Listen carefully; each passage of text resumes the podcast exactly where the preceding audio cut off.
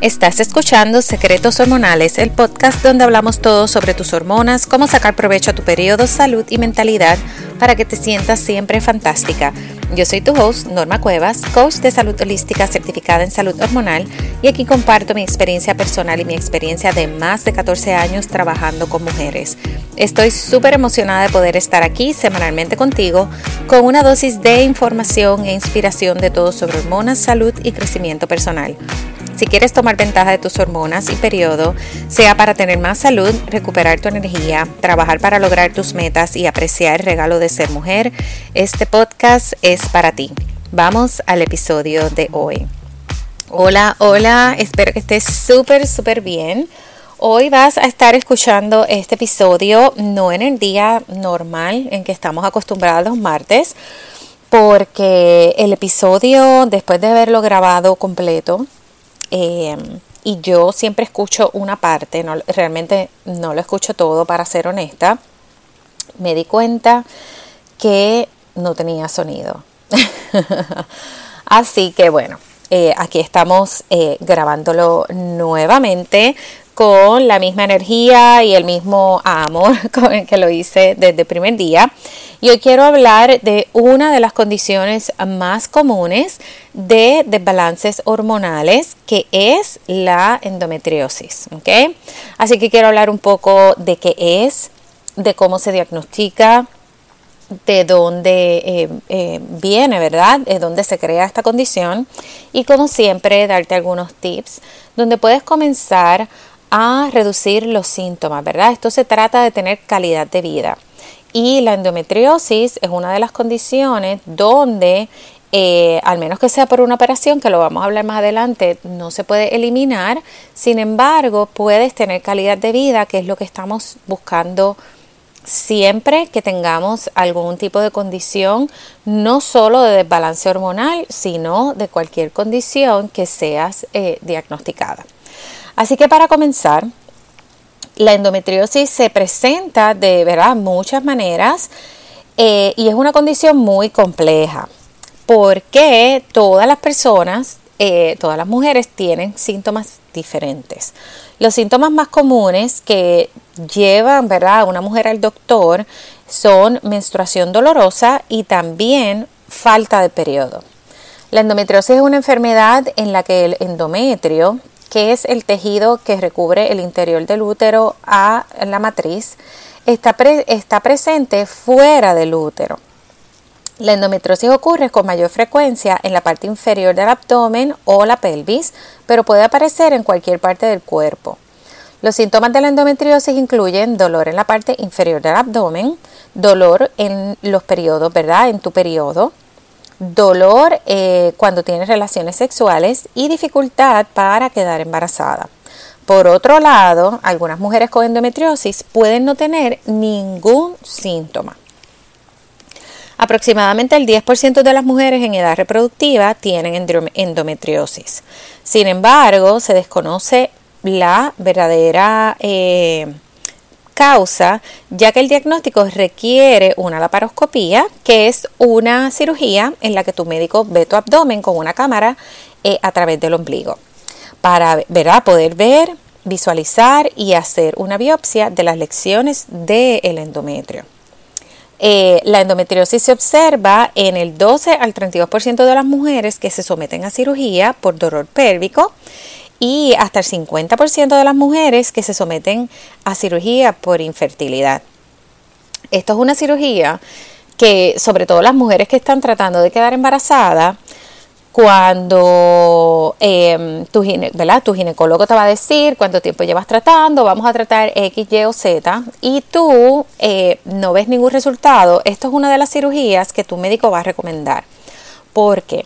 Porque como la endometriosis no se puede ver a través de un sonograma, tu médico lo va a recomendar para saber si esta es la fuente, ¿verdad? Si esta es la razón de la infertilidad. Aunque la endometriosis no es la única causa, ¿verdad? No es lo único que va a crear esa infertilidad, porque aunque tengas endometriosis no necesariamente significa que hay infertilidad. Esto es un conjunto, ¿verdad? De, de razones por las que puede haber infertilidad. Se recomienda, ¿verdad? Y los ginecólogos, ¿verdad? No todos hay algunos que quieren ser proactivos, porque entonces tú puedes estar haciendo cambios en tu estilo de vida, puedes estar haciendo todo, sin embargo tener endometriosis y la razón por la que quieren diagnosticar esto, pues para removerla y junto con esos cambios en el estilo de vida sea eh, menos tiempo en el que pases eh, intentando quedar embarazada. A mí me pasó eh, en el momento obviamente de la recomendación de la cirugía yo personalmente dije que no, porque una cirugía es algo eh, eh, ¿verdad? Eh, no es fácil tomar la decisión de, de tú tener, hacerte una cirugía porque tiene mucho riesgo. En mi caso yo dije que no, en mi caso dije que yo iba a hacer los cambios primero y por último esa iba a ser la alternativa, pero conozco amigas y clientas que sí se la han hecho y han tenido resultados. Yo no tenía ningún síntoma, por eso mi respuesta fue que no. Eh, pero es una de las recomendaciones. Yo que pasé por un proceso de fertilidad, de ver médicos de fertilidad, es una de las primeras recomendaciones definitivamente que te van a hacer. Así que si tienes síntomas, ¿verdad? Eh, sería una buena alternativa porque tienes síntomas. En mi caso, yo no tenía ningún tipo de síntoma, así que por eso dije eh, que no en el momento. Eh, sin tener en mi mente que nunca me lo iba a hacer, sino que al no tener síntomas yo dije, bueno, quizá eso no está ahí. Así que más por miedo a la cirugía. Así que se desconoce la causa exacta de la endometriosis, pero existen varias teorías que explican cómo y por qué ocurre la endometriosis. La menstruación retrógrada, es una teoría popular eh, del origen de la endometriosis en la que la sangre y el tejido del útero de una mujer viajan a través de las trompas de falopio hacia la cavidad abdominal durante el periodo. Casi todas las mujeres tienen algún grado de menstruación retrógrada, pero solo unas pocas van a tener endometriosis. Esto puede deberse a diferencia en el sistema inmunológico de la mujer. Otra teoría, otra teoría del origen de la endometriosis se llama metaplasia celómica, en la que las células del cuerpo fuera del útero pueden sufrir cambios para convertirse en células que recubren el útero. Otra posible explicación para, para la endometriosis en lugares alejados del útero eh, es que las células de revestimiento del útero viajan a través de los vasos sanguíneos o del sistema linfático, llegando así a otros órganos o a otras áreas de tu cuerpo. Por eso es que al principio comenté que generalmente está en el área pélvica, pero puede aparecer en, no es tan común, pero puede aparecer en otros lugares. Así que cuando una mujer con endometriosis tiene su periodo, tiene sangrado tanto eh, de las células como del tejido dentro del útero y también de las células y el tejido fuera del útero. Cuando la sangre toca esos otros órganos dentro del abdomen puede causar inflamación e irritación creando dolor. Es por esto que es uno de los síntomas más comunes el dolor. Eh, entre el 20 y el 40% de las mujeres con infertilidad eh, tienen endometriosis Así que es probable que la endometriosis perjudique la fertilidad de dos maneras. Primero, al provocar la distorsión de las trompas de falopio, de modo que no puedan recoger el óvulo después de la ovulación. Y segundo, al, crear una inflamación que puede afectar negativamente la función del ovario, el óvulo y las trompas de falopio o el útero. Eh, Así que el dolor, como mencioné antes, es el síntoma más común de la endometriosis. Las mujeres con endometriosis pueden experimentar dolor pélvico o abdominal inferior, dolor en la menstruación, ¿verdad? Cuando, cuando estás menstruando, que este tiene un nombre que se llama dismenorrea, dolor cuando tienes relaciones sexuales y dolor durante las deposiciones. Los síntomas pueden ser constantes o pueden ser cíclicos, lo que significa que van a empeorar antes y durante tu periodo. Y entonces, una vez termina el periodo, mejoran. Las mujeres también pueden tener, eh, tener dolor pélvico o abdominal inferior constante. Otros síntomas incluyen infertilidad, síntomas intestinales y de la vejiga, que tienes hinchazón, puedes tener estreñimiento, sangre en la orina o dolor al orinar, eh, sin tener un, eh, eh, ninguna eh, infección y posiblemente sangrado vaginal anormal. Así que como ves, Puede la endometriosis ser por diferentes razones, no tiene una razón específica, esto es lo que las investigaciones ¿verdad? Han, señalado. Y eh, la inflamación es uno de los síntomas más, ¿verdad? más fuertes y más comunes. Eh, y también es uno de los síntomas, es una de las razones principales de infertilidad y casi el 50% de las mujeres que tienen endometriosis eh, hay una parte de, infertilidad, pero esta no es la causa principal y esto es bien importante, ¿verdad? Que lo entienda. Eh, una de las maneras en las que los médicos lo trabajan es con medicamentos, pero cada vez más investigaciones demuestran que los medicamentos, em, las pastillas anticonceptivas no necesariamente hacen absolutamente nada para prevenir el dolor de la endometriosis ni para mejorar los síntomas. Así que, ¿qué tú puedes hacer? Claro está, si no es con una operación, no se remueve la endometriosis, pero tú puedes tener endometriosis y tener calidad de vida a la misma vez y también puedes reducir los síntomas. Entonces, cosas que puedes comenzar a hacer es definitivamente trabajar la inflamación, ¿ok? Porque como puedes ver, la inflamación es uno de las raíces de los problemas eh, mayores. Eh, ¿Cómo puedes comenzar? Una, vamos a empezar en lo que puedes eliminar y luego vamos, eh, ¿verdad? Que, es lo más difícil, pero luego vamos a hablar de lo que puedes añadir, que a mí me gusta más esta parte de que añadimos versus que eliminamos, sin embargo, la lactosa, por ejemplo, contiene dioxinas que agravan la endometriosis. Y la inflamación eh, está, eh, investigaciones demuestran que las mujeres tienen más eh, inflamación cuando tienes endometriosis. Tu cuerpo eh, genera más inflamación, así que la inflamación es una parte muy importante, pero la lactosa agrava, ¿verdad? Por esas dioxinas la endometriosis, así que esto es uno de los alimentos que puedes reducir o eliminar Muchas veces simplemente reducirlo, tú vas a empezar a ver una diferencia. Trabajar con la inflamación, definitivamente es reducir la inflamación. ¿Cómo lo puedes hacer? Disminuyendo el azúcar que consumes, eh, los gramos de azúcar que eh, se recomiendan eh, son 35 gramos, pero yo para mí con personas que tienen endometriosis, síndrome de ovario poliquístico, PMS muy fuerte, infertilidad, menos de 20 porque tú quieres reducir la inflamación lo más que pueda y el azúcar eh, aumenta muchísimo la inflamación.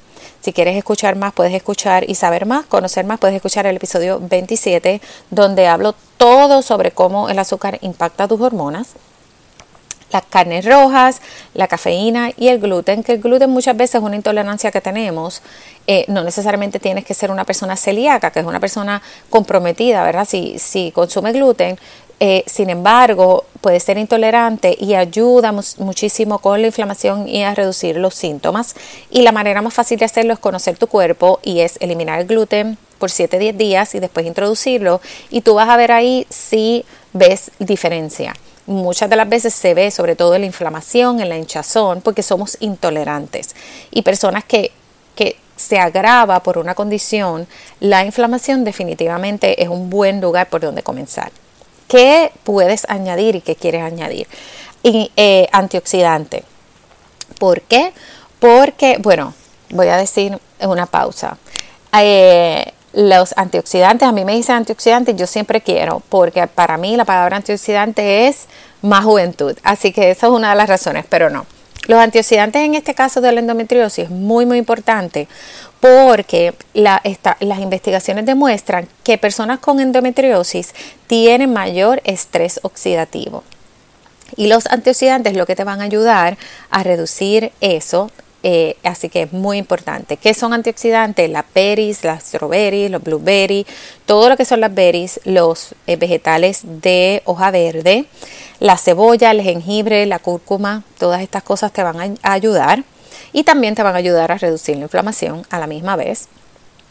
Eh, otra de las eh, cosas que puedes comenzar a hacer es balance de azúcar en sangre, no solamente reduciendo el azúcar, sino haciendo tus comidas en balance, eh, que tenga carbohidratos, proteínas y grasas en balance. Eso te va a ayudar a que tu azúcar en sangre esté estable y no tengas picos de insulina que generan más inflamación. Trabajar con tu salud intestinal. Porque, por ejemplo, si una persona tiene estreñimiento, no se eliminan las hormonas metabolizadas, sobre todo el exceso de estrógeno, que no quieres tener exceso de estrógeno, esto crea inflamación, si no tienes salud intestinal también se crea inflamación y eso también lo queremos trabajar. Así que añadir los alimentos probióticos, añadir los alimentos prebióticos que también puedes escuchar más porque he hablado de esto en el pasado.